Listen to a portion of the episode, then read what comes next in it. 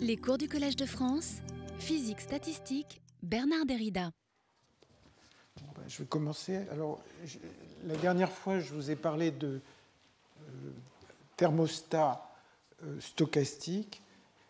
Euh, aujourd'hui, vers la fin du cours, je vais vous parler de thermostat déterministe, mais la partie principale du cours va être consacrée à la relation de Jarzynski et à ses généralisations. Je vous rappelle quelques toutes petites choses dont j'ai parlé la dernière fois. Donc, euh, quand on veut décrire l'interaction avec un thermostat, ce que l'on voudrait, c'est que le système évolue pour aboutir à un équilibre qui correspond au poids de Boltzmann. Donc, hein, le poids de Boltzmann, c'est que la probabilité d'une configuration est donnée par cette expression sur la fonction de partition. Et donc, quelle dynamique utiliser pour que le système évolue vers cette probabilité d'équilibre. Alors, on peut avoir soit des thermostats déterministes, comme j'en parlerai plus tard, ou bien on peut utiliser de la dynamique stochastique.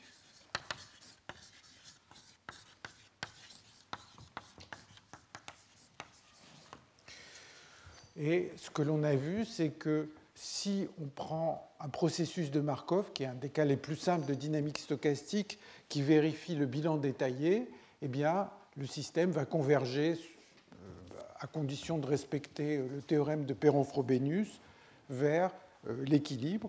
Donc, si on a le bilan détaillé,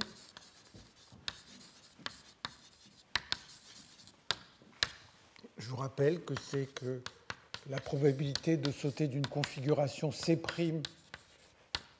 vers une configuration C est égale à la probabilité de voir la transition en sens inverse, hein, c'est le bilan détaillé, alors si on a la probabilité de trouver le système dans la configuration C, sous certaines conditions euh, de validité du théorème de Perron-Frobenius, on tend vers cet équilibre.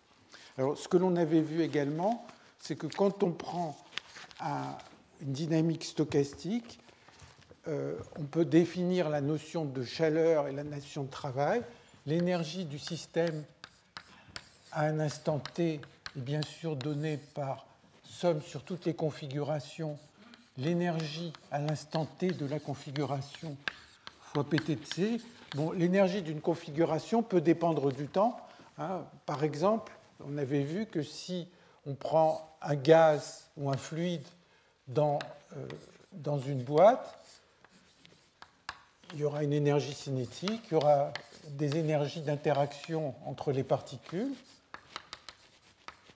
et puis il peut y avoir un potentiel extérieur, et ce potentiel peut dépendre du temps. Par exemple, ce potentiel peut représenter un mur, et quand je déplace le mur, le mur c'est en particulier un piston, quand je déplace le piston, je change le potentiel sur les particules du fluide, et par conséquent, euh, l'énergie de, cette configuration dépend du temps.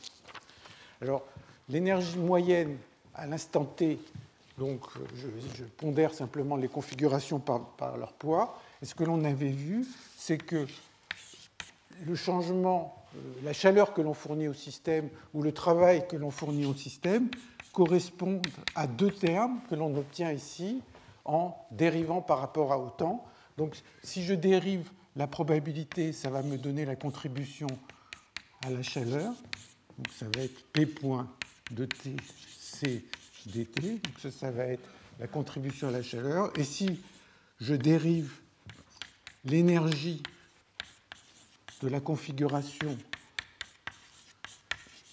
eh bien, ça me donne la contribution au travail. Et ce que l'on avait vu également, c'est que pour chaque configuration, quand on suit un processus de Markov, on peut associer, pour l'évolution de chaque configuration, pour chaque histoire possible du système, on peut associer un échange de chaleur et un échange d'énergie. Chaque fois que le système saute d'une configuration à l'autre, eh bien, euh, euh, c'est une contribution à un échange de chaleur. Chaque fois que l'énergie change sans qu'il y ait saut d'une configuration à l'autre, eh bien, c'est une contribution au travail. Alors maintenant, j'en viens donc au sujet principal de, que je vais aborder aujourd'hui, qui est la relation de Jarzynski.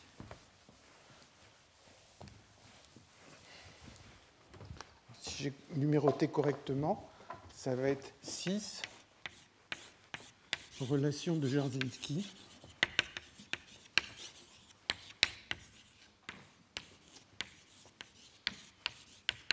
Et ça date de, 1997.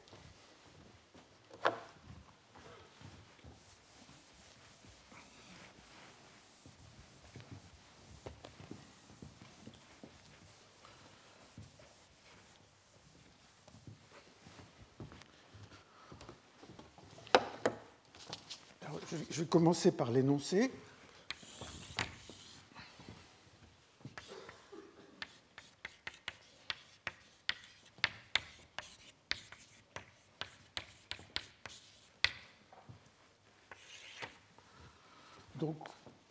Considère un système qui, à l'instant initial, est à l'équilibre,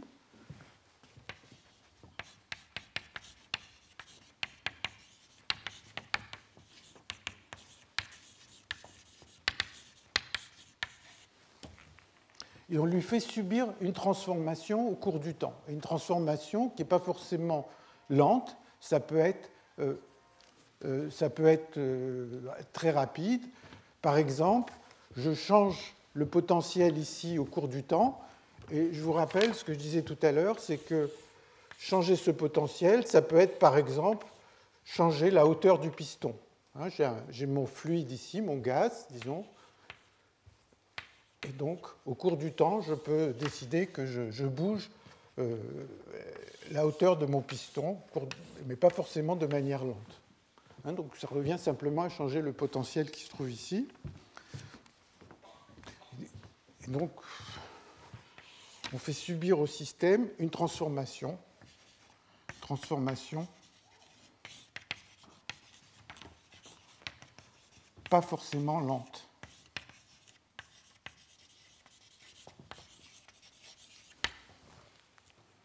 Alors, quand je vais faire cette transformation, eh bien, je vais fournir un certain travail au système. Donc, il va y avoir un travail que je fournis. Hein. Alors, je mets indice fourni parce que chaque fois qu'on discute de ces choses, des fois on prend le travail extrait, des fois le travail fourni.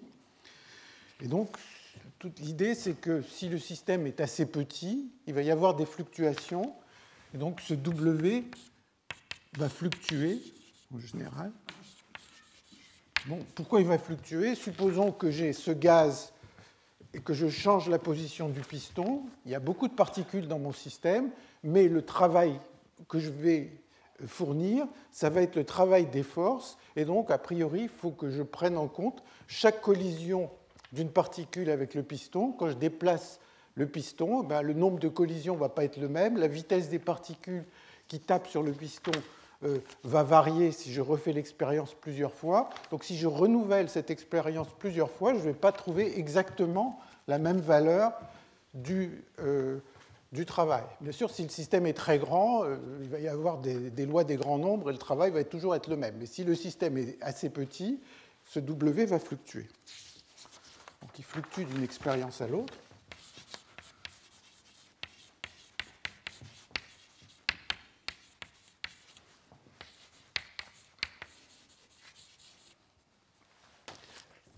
Et la, fluctuation, si je, prends une dynamique qui est complètement déterministe, hein, une dynamique classique, la seule fluctuation va provenir de la condition initiale. Le système est à l'équilibre. Si je répète l'opération, le système ne se trouvera pas exactement dans la même euh, configuration initiale. Les configurations initiales, initiales seront euh, euh, distribuées selon les poids de Boltzmann. Et donc, le W, si je répète l'expérience, va changer. Donc, la relation de Jarzynski, c'est la chose suivante c'est que si je fais un changement comme ça, et que je moyenne sur beaucoup de réalisations, hein, donc ça c'est une moyenne sur les expériences, bien, je vais trouver la chose suivante. E puissance moins bêta, le F final, moins le F initial, où ce F, c'est simplement l'énergie libre.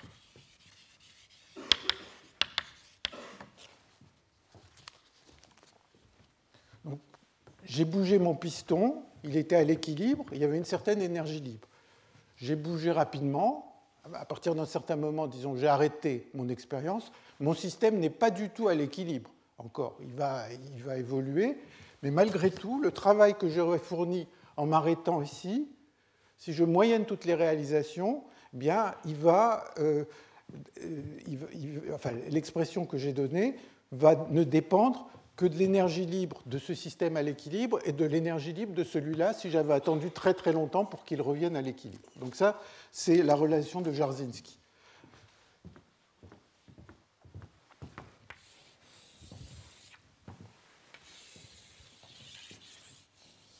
Alors, il y a un cas particulier qui est si l'état initial est le même que l'état final, c'est-à-dire si je remets le piston au même endroit, tout en ayant fait cette transformation rapide, eh bien, évidemment, l'énergie libre du système initial et du système final seront égales. Et donc, si l'état si état initial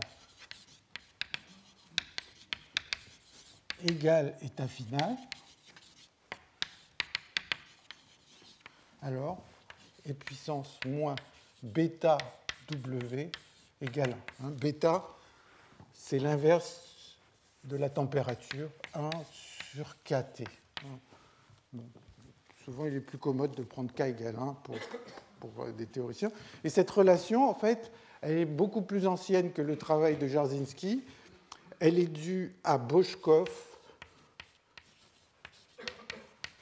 et Kusovlev, et ça date des années 77 81, ils ont publié un certain nombre d'articles. Euh, donc en fait, c'est essentiellement la même chose. Il y a une légère différence dont je parlerai tout à l'heure.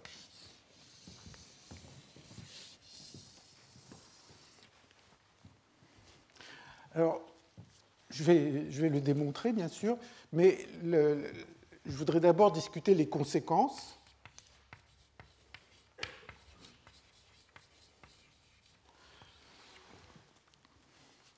Et la première conséquence, c'est qu'on retrouve le second principe.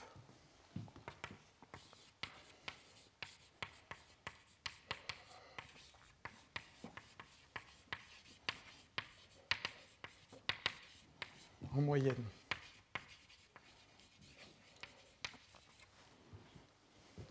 Alors,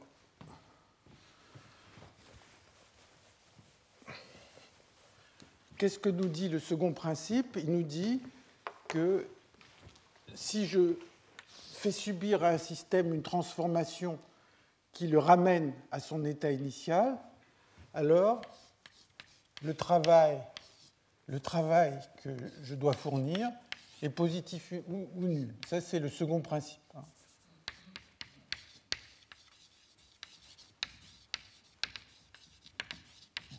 état initial, l'état initial est pareil que l'état final. maintenant, on a cette relation et il y a ce qu'on appelle une inégalité qui s'appelle l'inégalité de Jensen, qui est un mathématicien, euh, je crois, danois.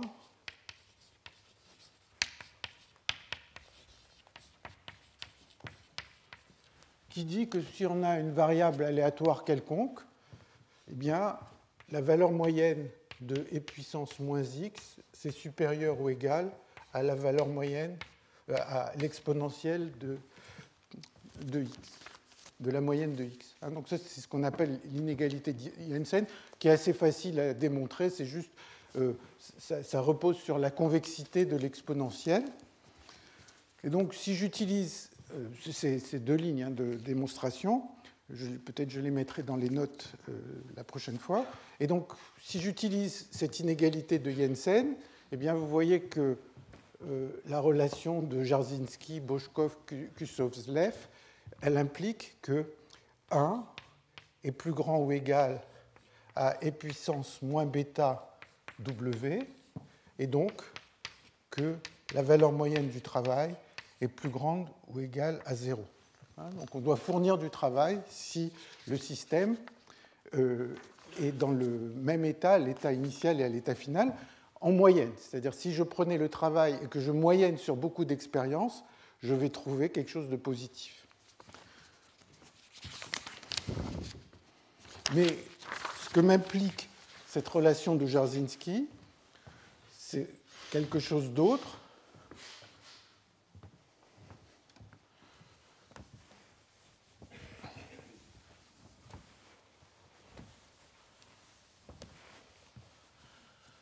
Si je veux que la valeur moyenne de et puissance moins bêta W vaille 1, ben, je ne peux pas avoir que des événements où W est positif. Parce que si W était toujours positif, cette valeur moyenne serait plus petite que 1. Donc ça veut dire que la distribution de W, ça va avoir une forme, je ne sais pas, pas forcément gaussienne, ça va être une forme comme ça, il y a forcément des événements avec W négatif pour que la valeur moyenne vaille 1. Donc si je refais l'expérience un grand nombre de fois, de temps en temps, le travail euh, va être euh, fourni, va être négatif, donc de temps en temps, il va y avoir des événements qui vont violer le second principe. Alors, euh, j'en dis pas beaucoup plus là-dessus, mais je vous renvoie au séminaire de Ritor qui aura lieu en février où il va beaucoup discuter ces choses. En particulier, il avait participé à des expériences sur des brins d'ARN où ils ont mesuré cette distribution du travail et ils ont trouvé effectivement euh, l'accord avec, euh, ils ont réussi à, trouver l'accord avec euh, cette relation de, de. Bon, alors pour illustrer ces relations, je vais prendre un exemple qu'on va suivre tout au long de ce cours, qui est ce qu'on appelle la machine de Zillard.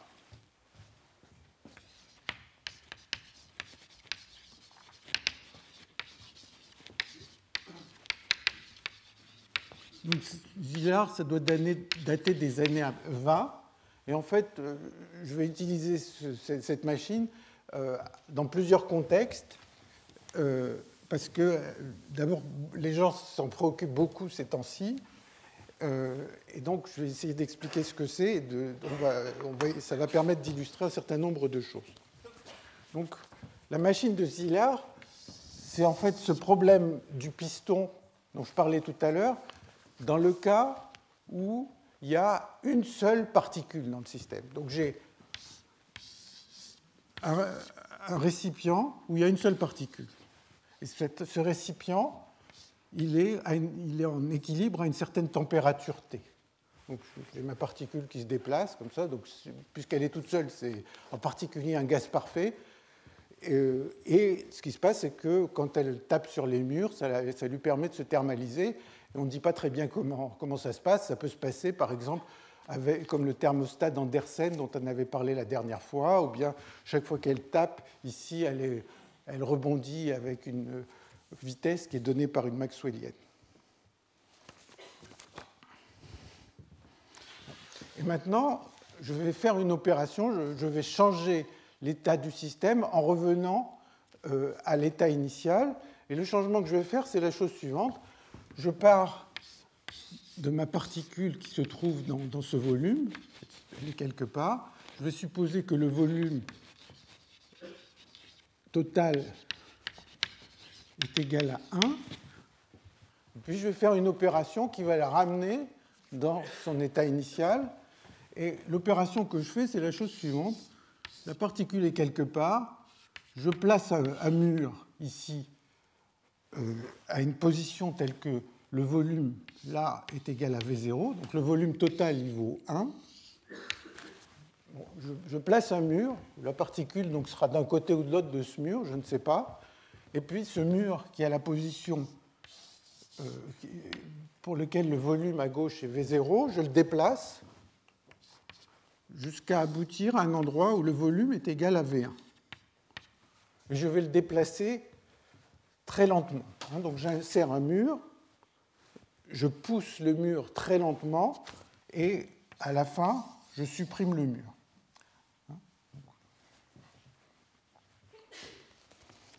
Alors, vous vous rappelez certainement que quand on a un gaz parfait, eh bien, le travail fourni pour un gaz parfait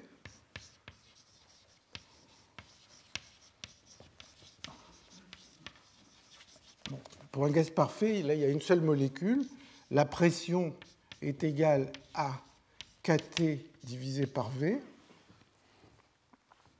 Et donc, le travail fourni est égal à moins kT intégrale de V du volume initial au volume final fois PDV, hein, c'est la thermodynamique, et c'est égal à moins kT log de V final sur V initial.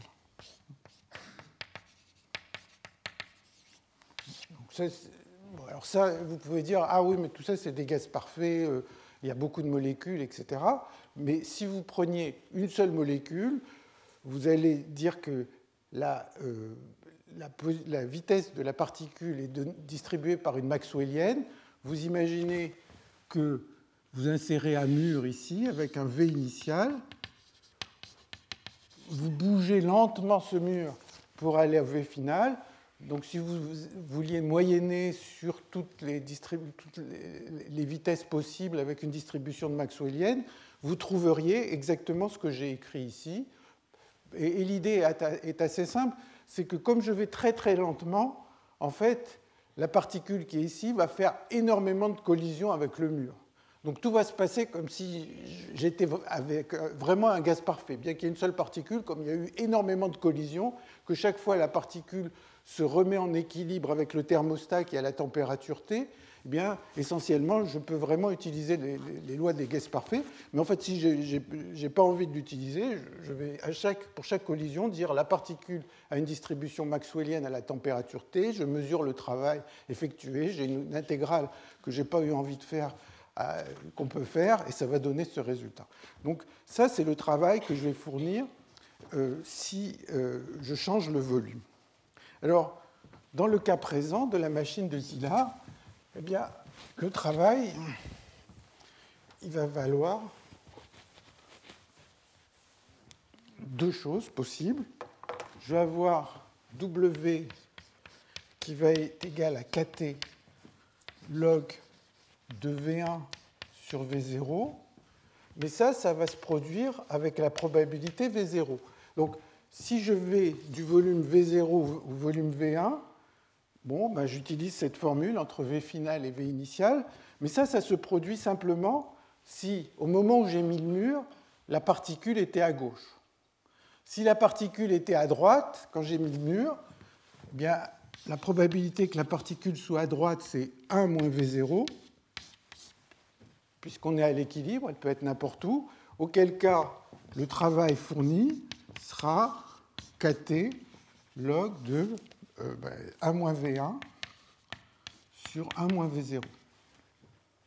Hein, donc le travail va, bien, bien, que je vais très très lentement, le travail fluctue simplement parce que la condition initiale euh, est aléatoire, c'est où se trouve la particule à l'instant initial. Et donc je vous laisse faire le calcul que E puissance moins bêta W, eh c'est égal à V0, la probabilité de, ce qui est là, fois euh, V1 sur V0, plus 1 moins V0, fois 1 moins V1 sur 1 moins V0, et ça vaut 1. Hein, donc le travail fluctue, mais euh, la relation est bien vérifiée. Bon, bien sûr, je suis dans un cas où, à la fin du processus, la particule se trouve au même endroit euh, on est dans un état initial qui est le même que l'état final. La particule est toujours libre d'être n'importe où dans, ce volume. Alors, c'est un exemple élémentaire, mais pourquoi la machine de Zillard a été suggérée? Justement pour montrer qu'on pouvait battre le second principe. donc ça, c'est la raison pour laquelle ça, ça les gens. Alors, comment ça fonctionne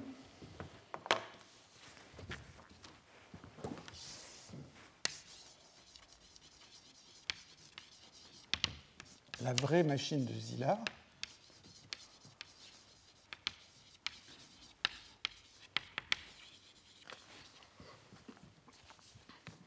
la vraie machine de Zillard, on commence avec une particule, comme ça, et à un certain moment, on va insérer un mur au milieu, mais on suppose que l'opérateur qui a mis le mur au milieu, il sait de quel côté se trouve la particule. Donc, il va se rendre compte que soit la particule est à gauche, soit la particule est à droite. Donc il, regarde ce qui se passe au moment où il insère le mur, et si la particule est à gauche, eh bien il va pousser le mur vers la droite.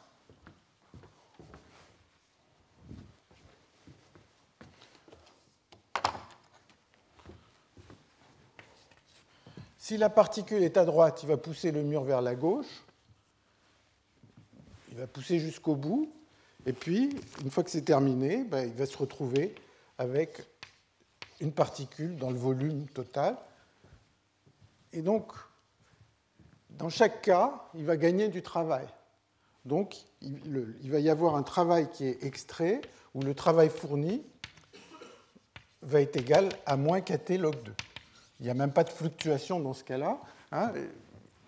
mais la seule chose que, que l'opérateur a fait, c'est qu'il a eu une information sur le système et étant donné qu'il a eu une information sur le système, il a réussi à extraire du travail de cette machine. Et après, on peut recommencer, euh, repartir ici, réinsérer un mur, voir de quel côté la particule se trouve et extraire du travail de cette manière.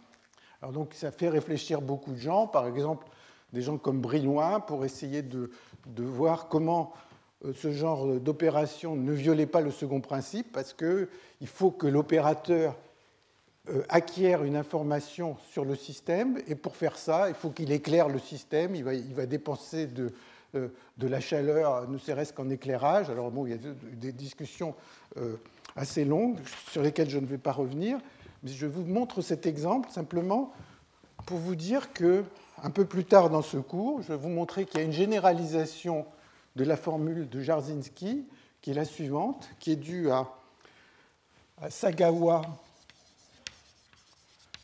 et Ueda, qui date des années 2007, qui dit que si j'ai une certaine information sur mon système, alors la formule est la suivante. E puissance moins bêta W, W est le travail extrait, moins I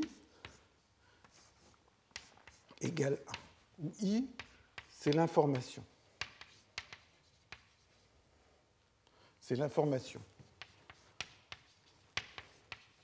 Il, va falloir qu'on définisse cette information de manière précise, hein, ce que je vais faire un peu plus tard, mais dans le cas qui est ici, euh, euh, enfin, dans le cas, dans le, bon, disons, peut-être une façon de, de, de, penser à cette relation, c'est que toujours par l'inégalité de Jensen, ça implique que moins bêta W moins i égale 0,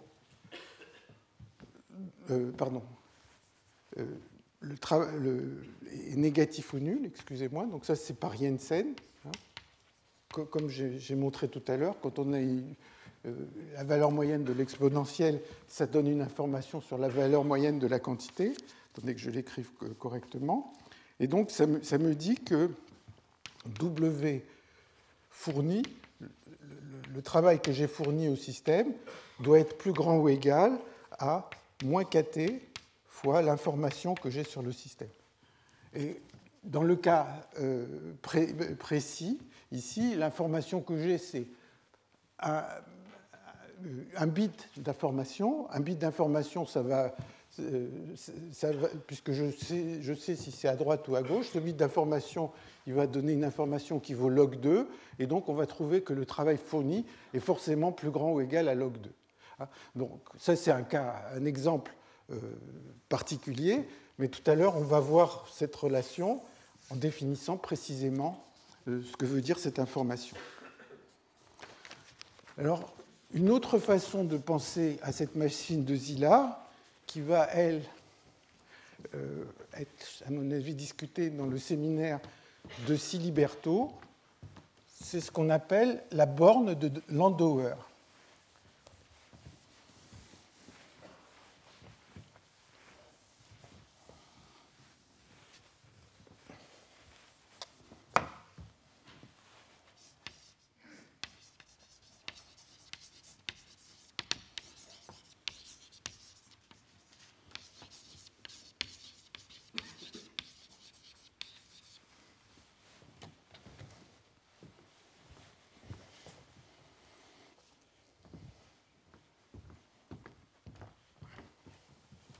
Alors, la borne de Landauer, c'est la chose suivante. C'est, ça a à voir avec le calcul sur des ordinateurs et c'est de savoir quelle est la, dissipation minimum que l'on doit faire quand on efface une mémoire. Donc, de temps en temps, on fait un calcul et puis on est amené à effacer une mémoire et quelle est l'énergie minimale que l'on doit dissiper pour effacer une mémoire?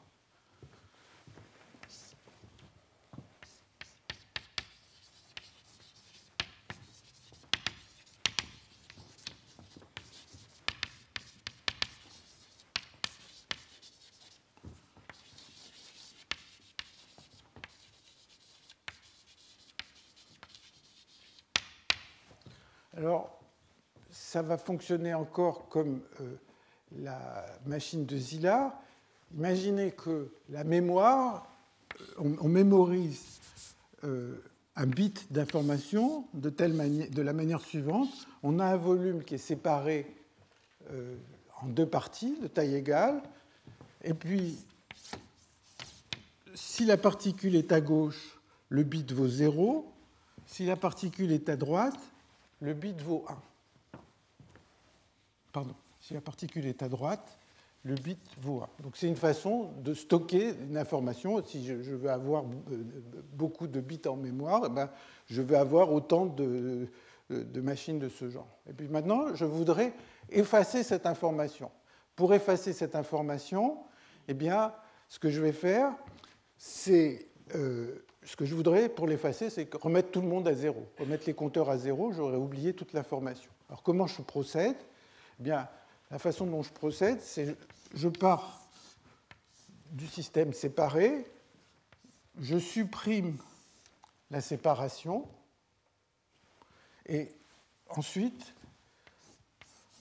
je prends un mur qui est collé, j'insère un mur qui est collé à la partie droite, et je le déplace jusqu'au milieu.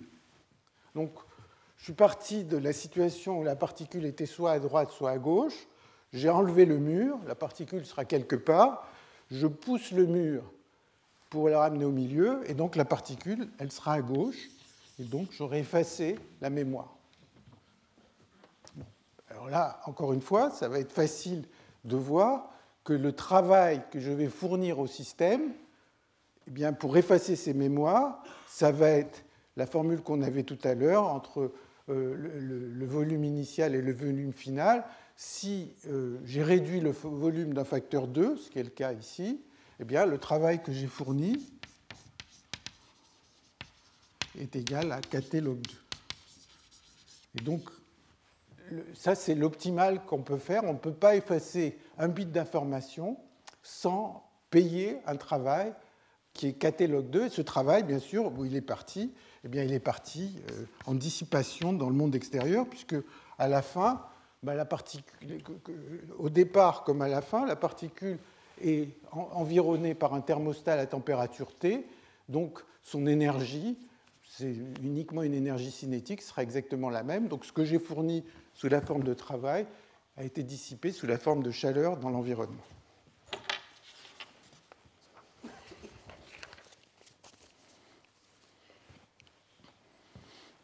Bon, alors maintenant j'en viens à la démonstration de cette relation de Jarzynski.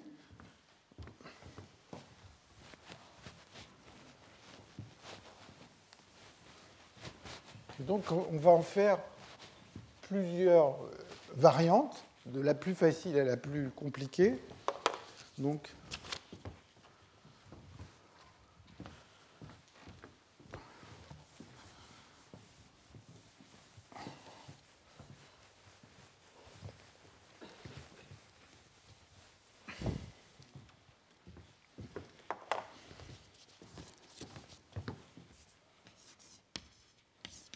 cas trivial.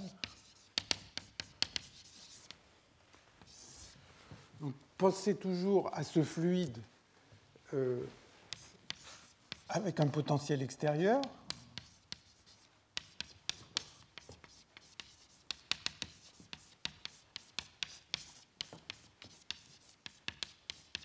Donc le V là, représente les murs euh, qui, entourent le fluide. Et quand je change le temps, ben, je déplace le piston, ça change ce potentiel.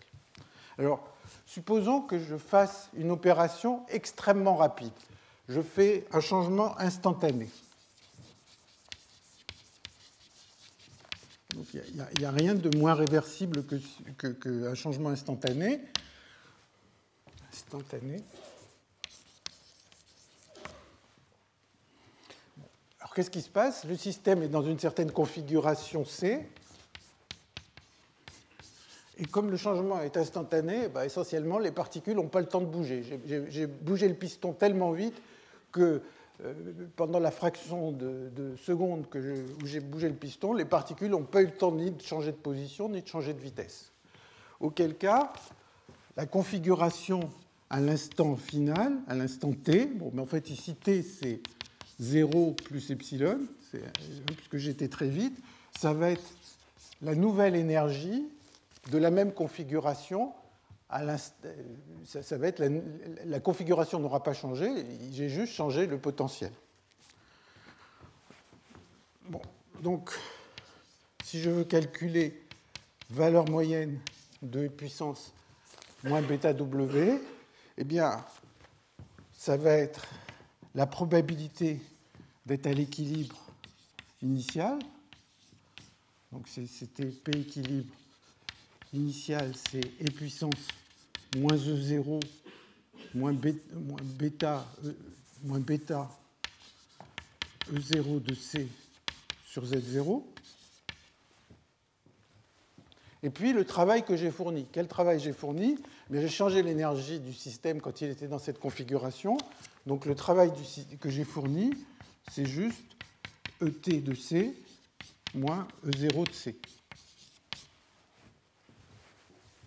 Et donc, si je veux moyenner euh, le travail fourni, et puis, eh ben, je vais mettre E puissance moins bêta, ET de C, moins ET, E0 de C, ça c'est le travail que j'ai fourni, puisque la configuration n'a pas eu le temps de changer.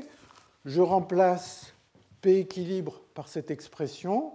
Vous voyez que la dépendance en E0 disparaît, le, E0 de C qui est là, il simplifie avec celui qui est ici, et donc je trouve que valeur moyenne ici, c'est égal à somme sur toutes les configurations, je ne sais pas si c'est visible, de E puissance moins bêta, ET de C, et puis il y avait Z0 dans la, la normalisation, donc c'est la fonction de partition à l'instant t moins la fonction de partition à l'instant 0. Et donc ça, bien sûr, c'est égal à et puissance moins bêta, l'énergie libre à l'instant t moins l'énergie libre à l'instant 0. Bon.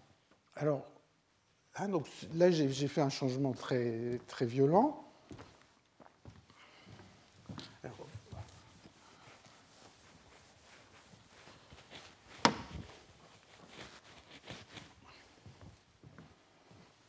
Alors, euh, une remarque. C'est au temps au moment où j'arrête de bouger mon piston, le système n'est pas du tout à l'équilibre.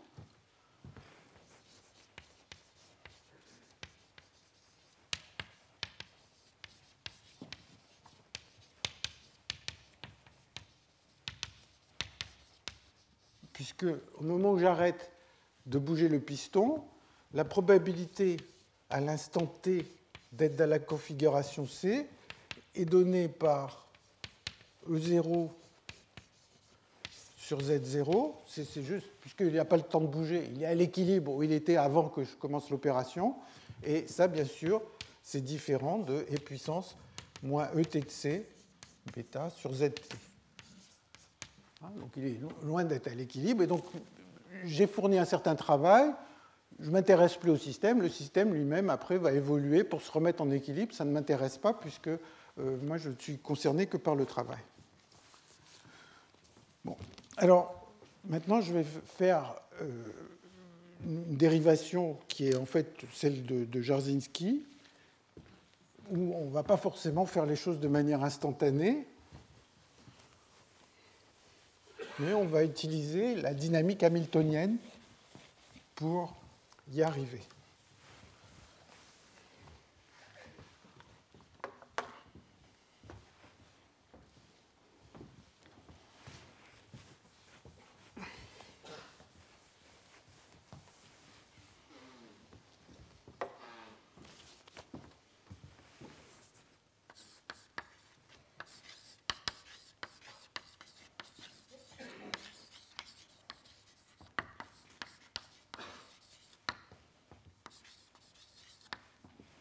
Fait, euh, c'est encore un cas relativement particulier, ce dont je vais parler, bien que le processus peut dépendre du temps de manière lente ou rapide, ça n'a pas d'importance, mais euh, le côté particulier, c'est que je suppose un système qui est isolé, hein, isolé thermiquement.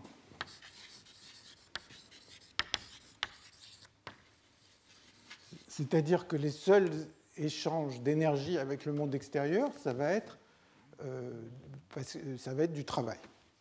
Donc, je vais avoir un Hamiltonien, hein, comme celui qui est écrit ici. Ça, c'est H de PQ. Et je vais supposer que ce H de PQ, il dépend de temps. Il y a une partie qui n'en dépend pas. Par exemple, ici l'énergie cinétique et les énergies d'interaction entre les particules. C'est une partie qui n'en dépend pas. Et puis, il y a une partie qui dépend du temps, qui est euh, le potentiel qui est dû au mur ou au piston que je suis en train de bouger. Alors, ici, je vais supposer que, en suivant euh, ce qu'a fait Jarzynski, que euh, la partie qui dépend du temps est linéaire dans un paramètre et ce paramètre, on l'appelle la force. Donc, on a en tête qu'on agit sur le système avec une force qui dépend du temps. Et la quantité qui est ici, c'est la variable conjuguée à la force.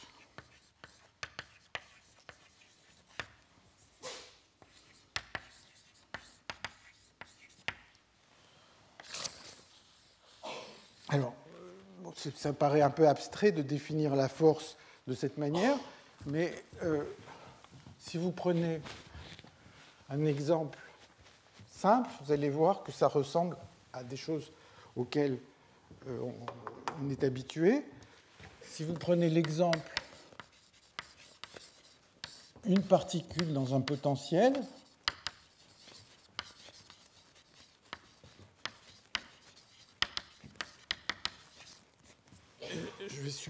que l'hamiltonien est donné par l'énergie cinétique plus l'énergie potentielle, et puis moins, je vais prendre Ft, un terme ici, donc la force fois la variable conjuguée à la force.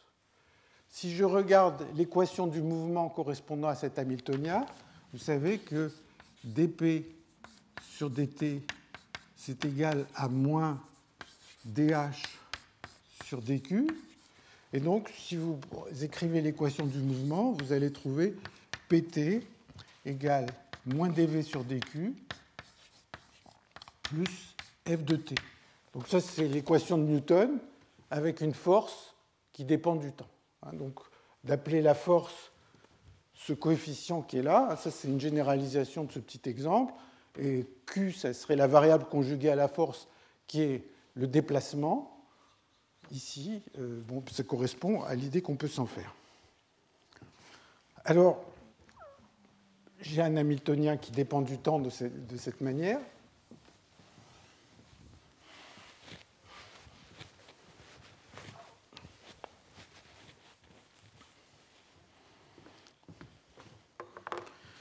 Et donc, les équations du mouvement, hein, qui est, dp sur dt égale moins dh sur dq, dq sur dt égale dh sur dp. Hein.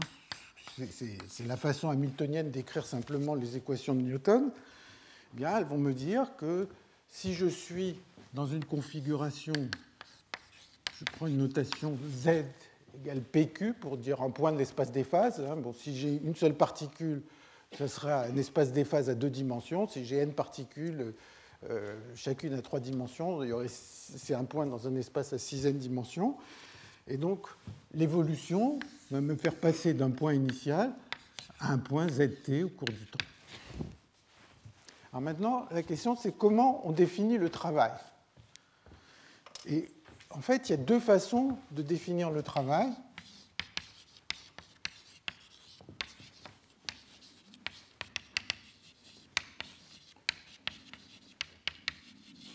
Il y a deux façons de définir le travail qui sont, on va le voir, légèrement différentes.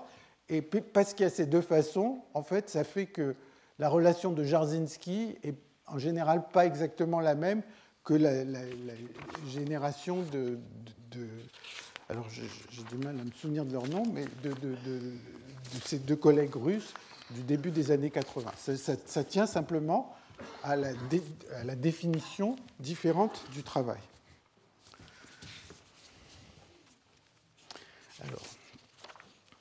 Alors, il y a une première façon de définir le travail qui est W0, qui va être euh, l'intégrale, alors attendez je ne dise pas de bêtises, qui va être l'intégrale de xt fois d de c de zt divisé par dt fois dt.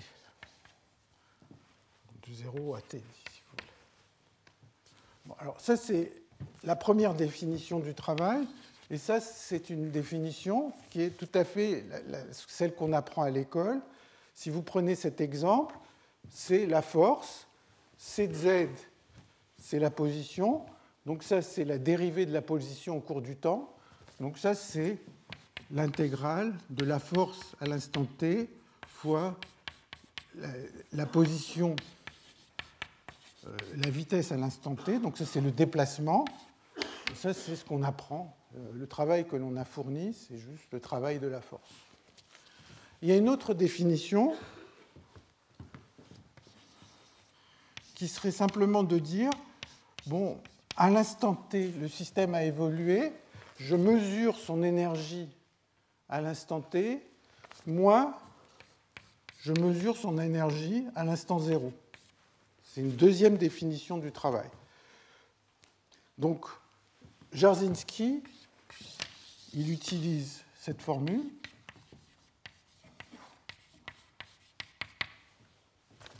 Et la formule qui est là, c'est les collègues russes euh, qui, ont utilisé. Donc, celui-là, je vais l'appeler peut-être le travail habituel. Enfin, euh,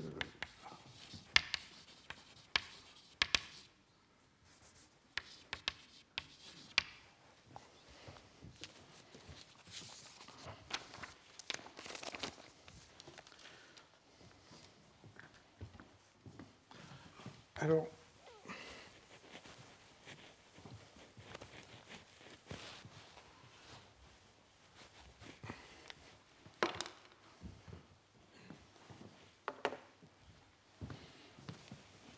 Alors, euh, pour voir le euh, donc là on a une expression pour le travail qui est ici. Maintenant, je vais essayer de décrire l'expression pour le travail de Jarzynski, euh, enfin défini à sa manière. Et donc, si je calcule l'énergie du système en fonction du temps, bon, ben, je vais dériver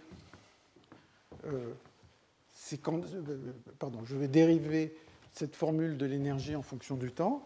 Donc je vais avoir moins xt point fois c de zt, et puis plus, alors il va y avoir dh sur dp, dp sur dt, plus dh, hein, dht, plus dht sur dq, dq sur dt, et comme c'est une dynamique hamiltonienne, eh bien, vous savez que dp, que p point, c'est égal à moins dh sur dq, que q point, c'est égal à dh sur dp, et donc, à cause de la dynamique hamiltonienne, ces deux derniers termes valent zéro. Donc, le travail qui est ici, il va être égal à moins l'intégrale de 0 à t de x point de t fois c de zt Hein, donc c'est deux définitions du travail qui ne sont, pas, euh, sont pas identiques. Et donc là, je vous renvoie euh, au séminaire de la semaine prochaine de Christian Meiss, qui va parler des, des forces des forces dans les systèmes hors d'équilibre, où justement il va discuter ces choses dans la généralisation hors d'équilibre. Euh, donc j'ai donné la, différence entre le, travail de Jarzynski et le travail des Russes, et en fait euh, c'est la seule différence. Donc en fait une façon d'y penser, c'est que dans un cas, on a un terme d'interaction entre le système et le monde extérieur. Et maintenant, est-ce que quand on regarde l'énergie du système et quand on regarde le travail, est-ce qu'on prend en compte l'énergie d'interaction ou est-ce qu'on ne prend pas en compte l'énergie d'interaction Alors quand on a un grand système avec un piston, on ne se pose jamais la question de savoir euh, euh, comment euh, se produit l'interaction du mur avec le système, on donne simplement le volume, mais à partir du moment où on a des systèmes suffisamment petits, eh bien, il est important de savoir si on prend en compte l'énergie d'interaction ou pas, et selon qu'on fait l'un ou l'autre, on va avoir une, formule différente pour le travail. Alors maintenant, je vais essayer d'en arriver à l'approche stochastique. Et donc l'approche stochastique, elle va, être, euh, elle va reposer sur une dynamique de Markov. Et par rapport à ce que j'ai décrit maintenant, ça va correspondre à un système qui est en contact avec un thermostat. Donc j'applique je, donne un travail où je, je, fais évoluer le système à partir d'une force extérieure, mais en plus le système échange avec un thermostat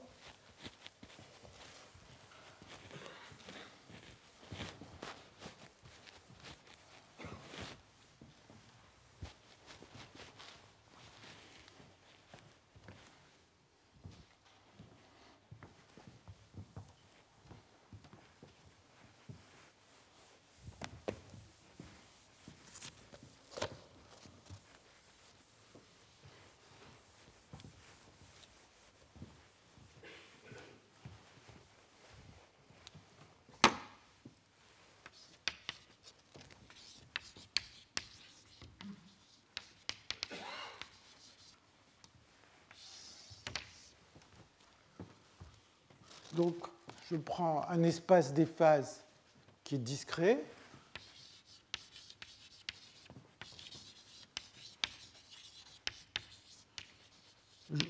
et même fini pour ne pas euh, avoir des, complications d'ordre mathématique. Et donc, on est avec un système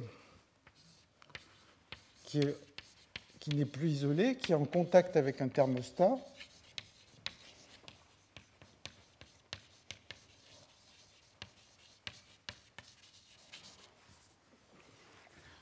Et pour on va prendre une dynamique de Markov.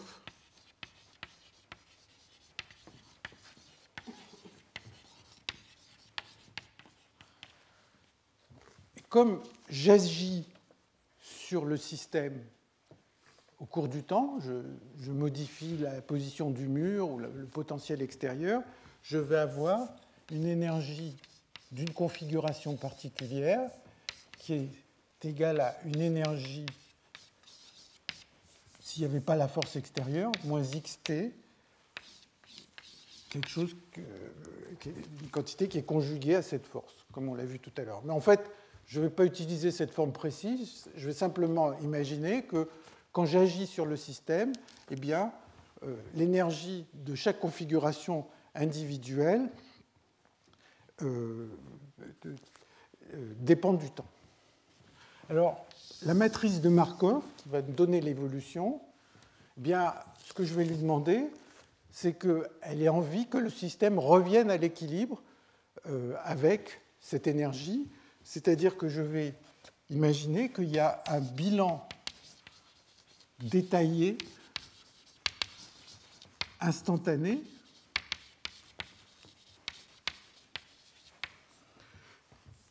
Et euh, ici, je vais prendre une dynamique continue dans le temps, mais parce qu'on est en train de discuter du travail, je ne vais pas appeler les taux de transition W de CC' comme je l'avais fait précédemment, mais je vais les appeler M de CC'. Autrement, il va y avoir des W partout et on ne saura plus ce qu'est le travail et ce qui sont des taux de transition.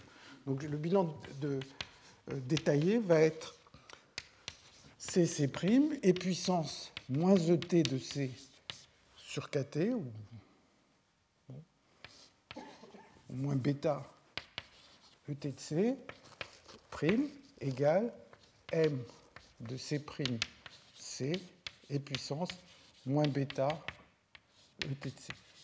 Hein Donc, et, la matrice, la chose importante, c'est que la matrice ici dépend du temps, puisque euh, la dynamique instantanée, elle voudrait, si l'énergie du système à l'instant t ET de C, la dynamique voudrait ramener le système vers l'équilibre pour cette, pour cette formule de l'énergie. Donc on a une matrice de Markov qui dépend du temps et qui vérifie ce bilan détaillé instantané. Alors, euh, quel est le travail que l'on fournit au système? C'est ce qu'on a vu la dernière fois.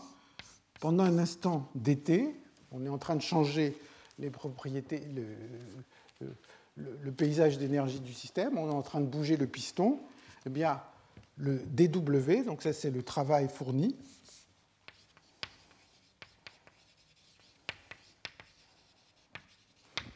il va être égal à ET point de C fois dt. Hein, donc le système est dans une certaine configuration. Je change le, je, change la force qui agit dessus, je change le potentiel, je bouge le piston, ben, la configuration du système change d'énergie et, le changement est donné de cette manière. Alors maintenant, bien sûr, ces changements d'énergie vont dépendre de l'état du système, dépendre de la configuration du système à l'instant t. Hein. alors peut-être ici, il faudrait que je mette, il faut même que je mette C indice T. Hein, le système est dans la configuration CT et je change son énergie. Alors, voyons un peu le bilan de ce qui se passe.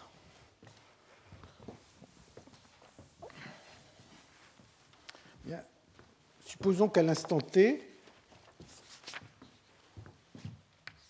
je, regarde le système qui a évolué jusqu'à l'instant T, et supposer que jusqu'à cet instant T, j'ai fourni un travail WT et le système se trouve dans une configuration CT. Hein. donc je regarde son histoire jusqu'à l'instant T et j'observe, euh, il y a une réalisation du processus où il est dans la configuration CT, j'ai observé ce travail euh, qui est là.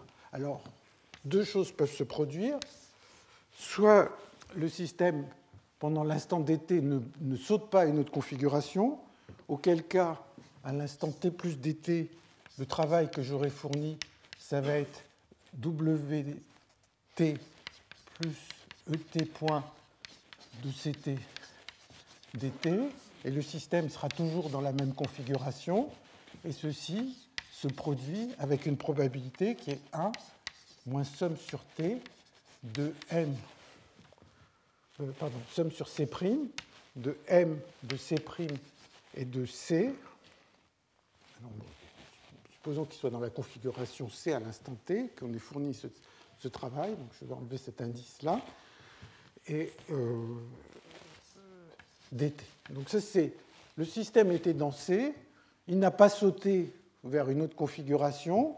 Il est donc à l'instant t plus dt, il est resté dans C, il est resté dans la configuration C, et je lui ai fourni un petit peu de travail pendant cet, intervalle de temps.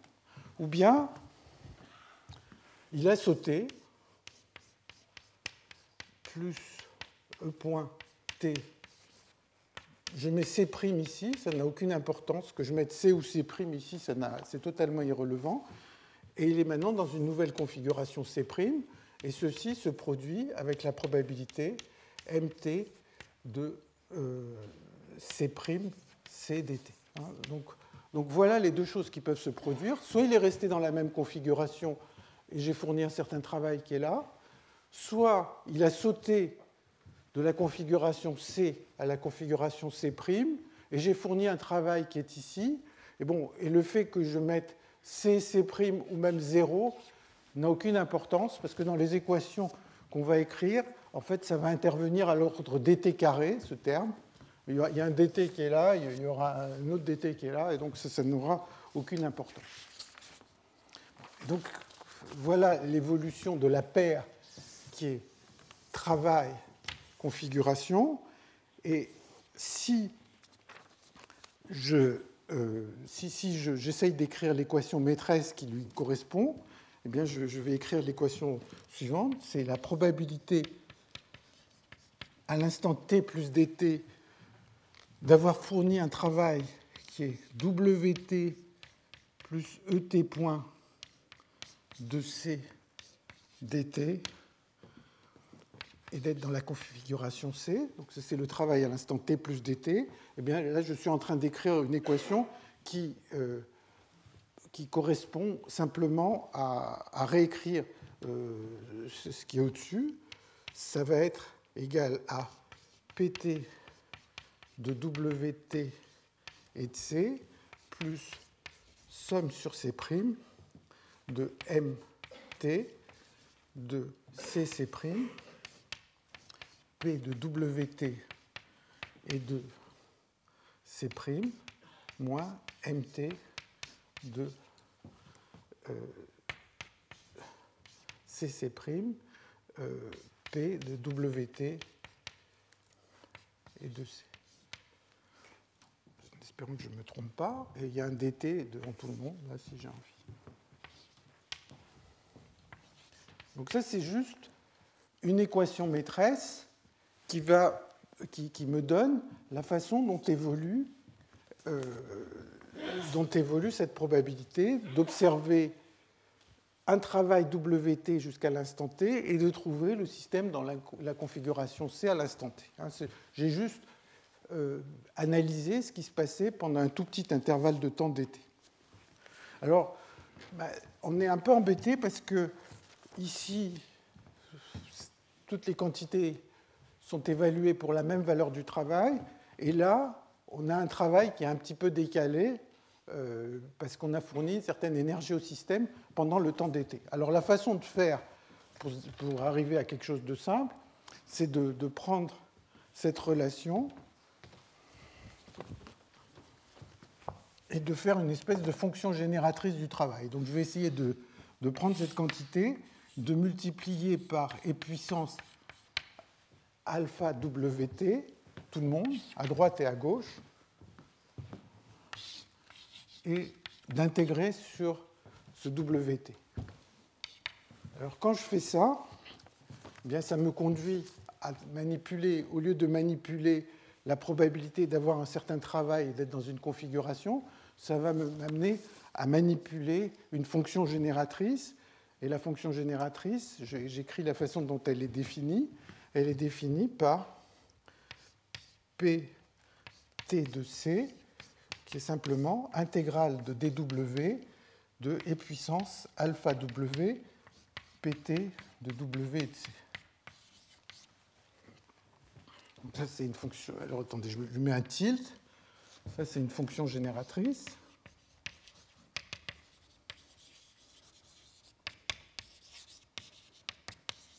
donc, de, cette équation maîtresse pour cette probabilité à deux variables, j'arrive à obtenir une évolution pour cette fonction génératrice. Hein, donc il y a deux lignes de calcul. Je, l'écris. Euh, vous pouvez me croire que ce n'est pas, pas le bout du monde d'y arriver.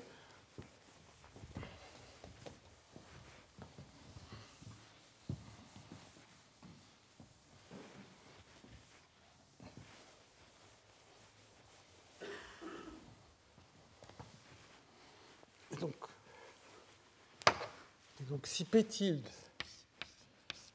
de C à l'instant T, c'est ce que je viens d'écrire, la probabilité d'avoir W d'être dans C est alpha WT dWT, alors l'équation que ça vérifie est la suivante. dP tilde de C sur dt égale alpha ET point de C fois P tilde de T C plus somme sur C', il y a MT de CC' P tilde de C' moins P tilde T de moins pardon, MT de C' et de C fois P tilde T de C. Voilà. Donc ça c'est l'équation d'évolution par ce petit raisonnement. c'est peut-être un petit peu long à écrire, mais c'est totalement euh, euh, sans mystère. Donc c'est l'équation d'évolution de cette fonction génératrice du travail, c'est juste au-dessus.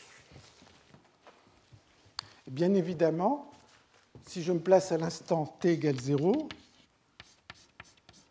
tout le travail vaut 0, hein, puisque je compte le travail fourni depuis l'instant initial jusqu'à l'instant t. Par conséquent, pt tilde de 0, eh c'est juste la probabilité d'être dans la configuration 0, donc c'est e puissance moins bêta E0 de C sur Z0.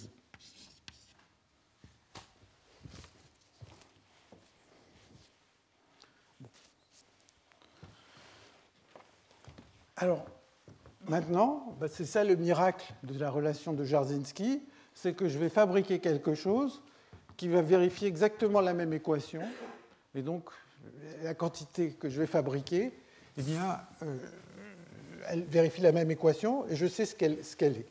Alors, la quantité que je fabrique, elle n'est pas très, très euh, difficile à manipuler. Je vais considérer la quantité qui est la chose suivante. Qt de C est égal à E puissance moins bêta ET de C sur Z0. Donc ET, c'est donc ça, ça serait quelque chose qui ressemble à la probabilité d'équilibre à l'instant T. Alors, voyons l'équation que ça vérifie.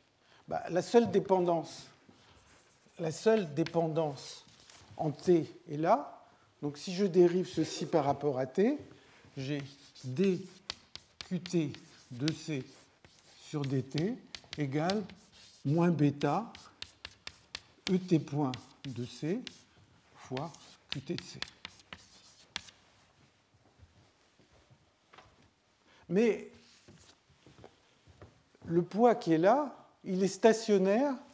Hein, on a vu cette relation de bilan détaillé instantané donc, je peux compléter cette équation, si ça me fait plaisir, par somme sur C' de mt de cc' et puissance moins bêta et de C' moins mt de C'C et puissance moins bêta et de C. Puisque, puisque le système est dans le régime stationnaire, on avait vu le bilan détaillé euh, généralisé, tout ça, ça vaut zéro. Donc, Qt qui est là, il vérifie l'équation qui est ici. où il vérifie cette équation plus grande, puisque j'ai rajouté 0. Et si je compare l'équation qui est ici et l'équation qui est là, eh bien, je vois que si bêta, si alpha est égal à moins bêta, c'est la même équation. Celle pour cette fonction génératrice compliquée et celle pour cette quantité beaucoup plus simple. C'est la même équation. Maintenant, discute, donc c'est la même équation. Discutons la condition initiale. Que vaut Q0 de C Eh bien, c'est E puissance moins bêta, E0 de C sur Z0. Donc, j'ai deux, deux, quantités qui ont la même condition initiale, qui ont la même évolution. La seule chose qu'il faut que je fasse, c'est que je choisisse alpha égale moins bêta. Si je fais un autre choix, ce n'est pas les mêmes équations, c'est la même condition initiale, mais ce n'est pas les mêmes équations, je ne peux rien dire. Donc, si alpha est égal à moins bêta, j'en déduis que P tilde, qui est ici, P tilde de C, qui est égal à l'intégrale de dWt P de Wt et de C et puissance alpha Wt, eh bien, maintenant j'ai mis alpha égale moins bêta, donc je mets moins bêta égale Qt de C. Et donc, au moment où je m'arrête, eh bien, si je somme sur toutes les configurations C à l'instant final, je vais obtenir que E puissance moins bêta W euh, à l'instant t, hein, si je somme sur toutes les configurations finales, eh bien ça va être simplement somme sur C de Qt de C, et donc c'est égal à la fonction de partition à l'instant t divisé par la fonction de partition à l'instant 0, et donc ça donne la relation euh, de Jarzynski. Alors, juste un commentaire très rapide. Dans la littérature, il y a ce qu'on appelle une généralisation de Jarzynski qui s'appelle la relation de Atano-Sassa.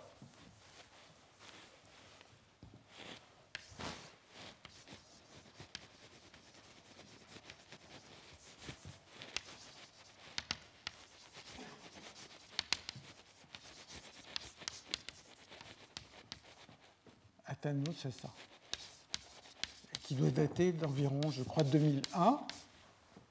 Et en fait, cette relation, eh bien, on peut l'obtenir essentiellement à l'identique par, euh, par, rapport à ce que j'ai raconté ici. La, seule, enfin, la différence principale, c'est que la relation d'Atano-Sassa, elle suppose que le système est dans un régime stationnaire hors d'équilibre, que le système n'est pas forcément à l'équilibre, il est dans un régime stationnaire.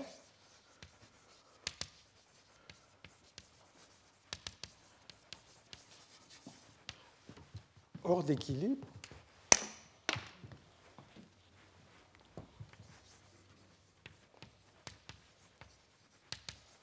Alors, bon, malgré tout, ça évolue selon un processus de Markov. Donc, il va y avoir, au lieu d'avoir un, équilibre qui est donné par le poids de Boltzmann, il va y avoir une mesure πt de C qui va être la mesure stationnaire instantanée.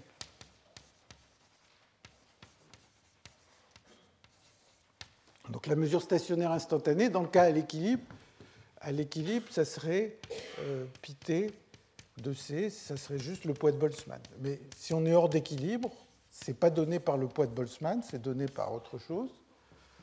Et la relation de Atano-Sassa, que je ne vais pas détailler, je, le ferai un tout petit peu plus dans les notes si vous voulez, mais euh, c'est exactement le même raisonnement et elle, va, aboutir à une relation qui est, généralisée, qui est que la moyenne de E puissance, l'intégrale de 0 à t de log de pi point t de c dt va valoir 1.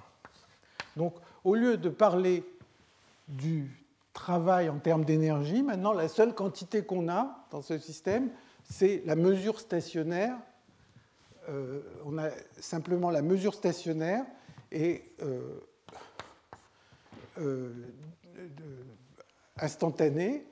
Et cette mesure stationnaire, eh bien, il y a un théorème, il y a une quantité qui généraliserait la notion de travail, qui est juste le log de, la dérivée par rapport au temps de cette mesure stationnaire. C'est exactement le même calcul. Je ne vais pas le refaire, mais encore une fois, j'essaierai de le mettre dans les notes. alors, ce que je vais faire maintenant, c'est d'essayer de discuter euh, le résultat qui est dû à Sagawa et à Ueda, qui est la relation entre travail et information.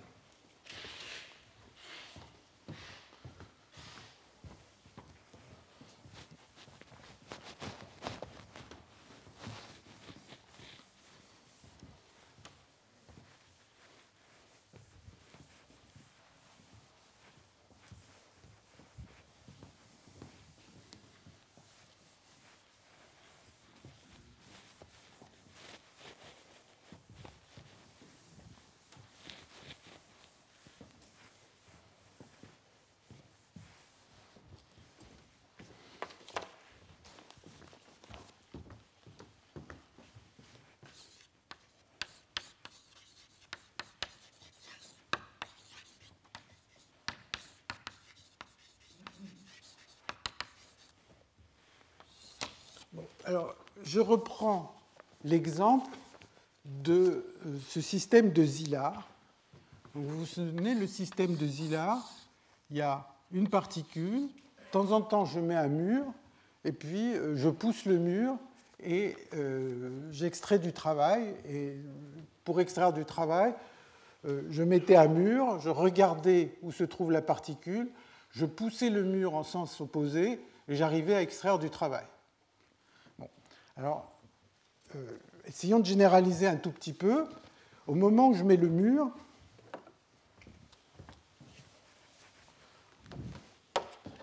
ben, la réalité, puisque en fait on est en physique classique, la réalité c'est que le système est soit dans l'état où la particule se trouve à gauche, soit dans l'état où la particule se trouve à droite. Donc ça c'est ce que j'appelle la réalité du système. Maintenant, il y a ce que je crois. Moi, j'ai essayé de faire une mesure, mais quand j'ai mesuré, quand j'ai regardé ce système, ma façon de le regarder est peut-être imparfaite, peut-être que j'ai un mauvais éclairage, donc de temps en temps, je vais me tromper. Et je vais avoir une, ça c'est la variable x, je vais avoir une variable y, donc, hein, euh, qui, va prendre des valeurs. Alors attendez, donc la réalité en fait, elle, elle a quatre possibilités. Je ne vais pas toutes les écrire, donc la réalité là, il y a ce que je crois. Donc, la réalité, c'est soit que la particule est à gauche, et moi, j'ai mesuré, j'ai regardé le système, je suis l'observateur, j'ai cru que le système avait la particule à gauche. Il y a une possibilité aussi que la particule soit à gauche, mais l'information que j'ai obtenue en observant le système, c'est de croire qu'elle est à droite. Et puis, il y a les, quatre cas suivants. La particule serait à droite. Moi, je crois qu'elle est à gauche. Et ainsi de suite. Donc là, il y a une variable que j'appelle grand X, qui est la réalité, et grand Y, ce que je crois. Hein, parce que j'ai fait une mesure et que cette mesure n'est pas forcément infiniment précise. Par exemple, si je regardais une particule euh, euh, qui varie dans, dans, la position et continue dans l'espace, j'essaye de la mesurer. En général, je ne sais pas précisément où elle est. Je vais avoir une espèce de distribution gaussienne autour de, sa position réelle, simplement parce que j'ai fait une erreur de mesure. Et donc, qu'est-ce que je fais? Ce que je fais, si je veux faire marcher la machine de Szilard, eh bien, dans le cas, dans le premier cas, je vais pousser le mur vers la droite, mais dans le deuxième cas, bien que la particule soit à gauche, je vais pousser le mur vers la gauche. Puisque la particule est à gauche, je crois qu'elle est à droite, et donc moi, je, veux gagner du travail, et donc je vais avoir un travail, je vais extraire du système un travail qui dépend de ce que j'ai observé, mais le travail que je vais extraire, il va, va aussi dépendre de la réalité. Donc, donc chaque fois que j'observe quelque chose, je vais suivre un certain processus, hein, je vais décider ce que je fais en fonction de ce que je crois, et je vais observer un certain travail qui va dépendre de la réalité. Je, croyais qu'elle était à droite, en fait elle est à gauche, donc en fait je vais perdre. C'est un peu comme dans un jeu. Euh,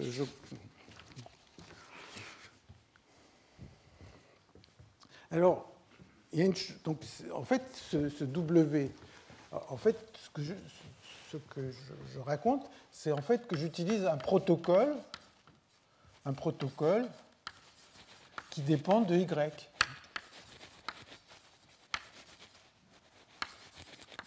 Il dépend de ce que je crois. Alors, il y a une propriété que je peux énoncer tout de suite, c'est quel que soit le protocole que j'utilise, donc je, crois qu'il y a une certaine valeur de y, je vais faire mes opérations. Ce qui est sûr, c'est que somme de p à l'équilibre de x fois e puissance moins bêta w de x, euh, si je moyenne ça, donc si je somme sur toutes les, les conditions initiales, ça c'est valeur moyenne de e puissance moins bêta wy de x, et ça, ça vaut 1. Hein, si je choisis un protocole quelconque, hein, je fais une opération, si je pousse toujours euh, le mur vers la droite, par exemple, si je crois que y est si je crois que y est toujours à gauche, que je me trompe ou pas, je pousse le mur vers la droite, eh bien, y étant fixé, je vais trouver 1. J'ai fait une opération, c'est un cas particulier de Jarzynski.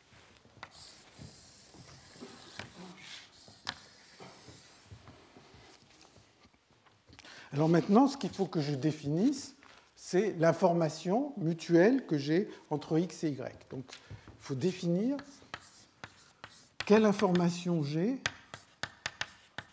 C'est l'information mutuelle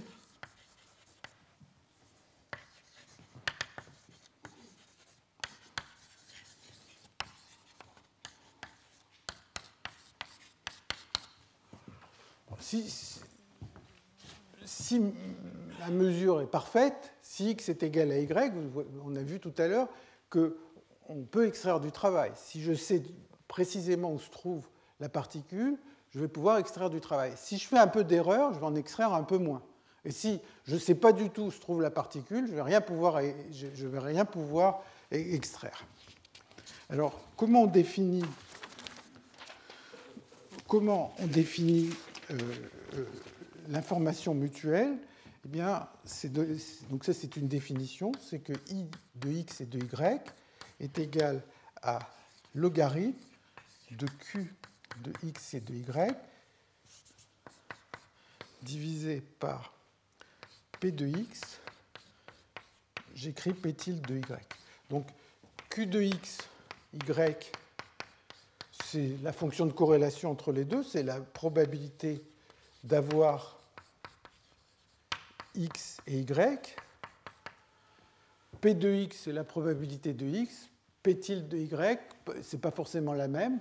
Hein. si, je fais par exemple plus d'erreurs de mesure quand la particule est à gauche que quand elle est à droite, eh bien, euh, je vais avoir un P tilde de y qui est différent du P de x. Et donc, euh, ça, c'est l'information mutuelle. Hein. Par exemple, si j'ai un taux d'erreur epsilon, eh bien, Q de xy, dans le premier cas, il va valoir 1 demi fois 1 moins epsilon. Dans le deuxième cas, il va valoir 1 demi epsilon. Dans le troisième cas, il va valoir 1 demi epsilon, et ainsi de suite. Hein.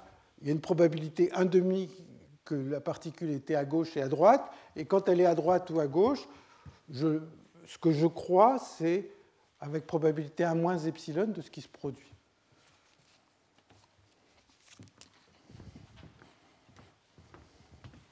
Donc, j'ai défini pour chaque événement l'information mutuelle entre l'événement X et l'événement Y. Et maintenant, ce que l'on va voir, ça va être pratiquement une évidence, c'est qu'avec cette définition de l'information,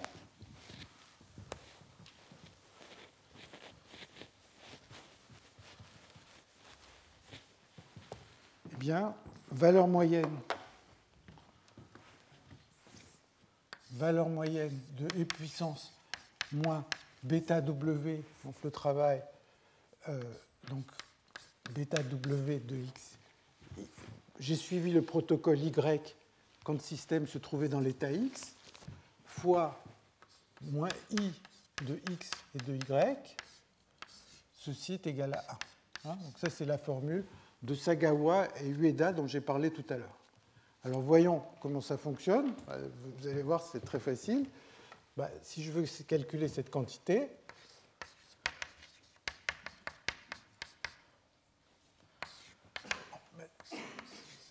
le système était à l'équilibre dans la configuration X.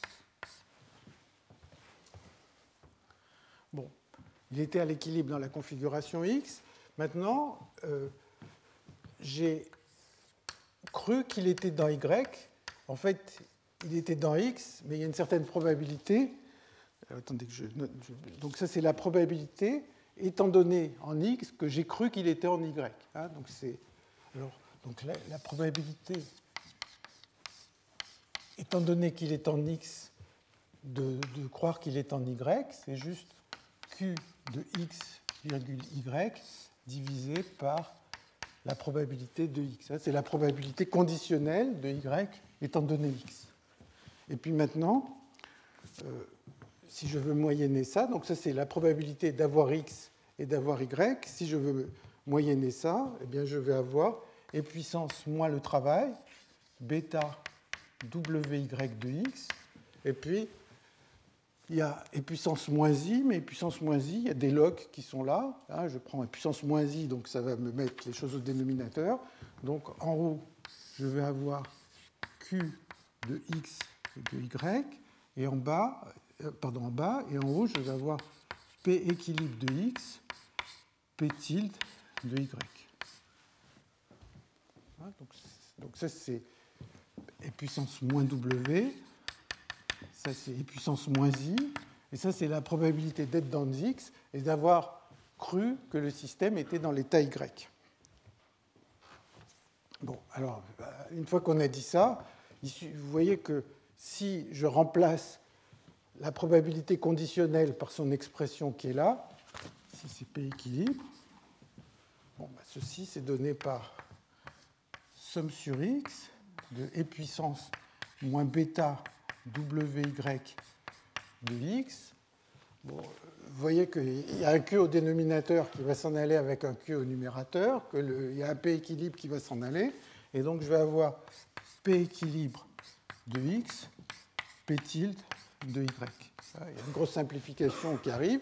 Et je m'excuse, j'avais oublié de dire qu'il fallait sommer à la fois sur X et sur Y ici, là aussi. Bon.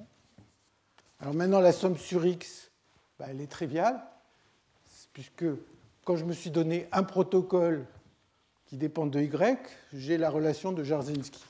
Donc, donc la somme sur X, elle donne 1. Je trouve somme de P tilde de Y savoir.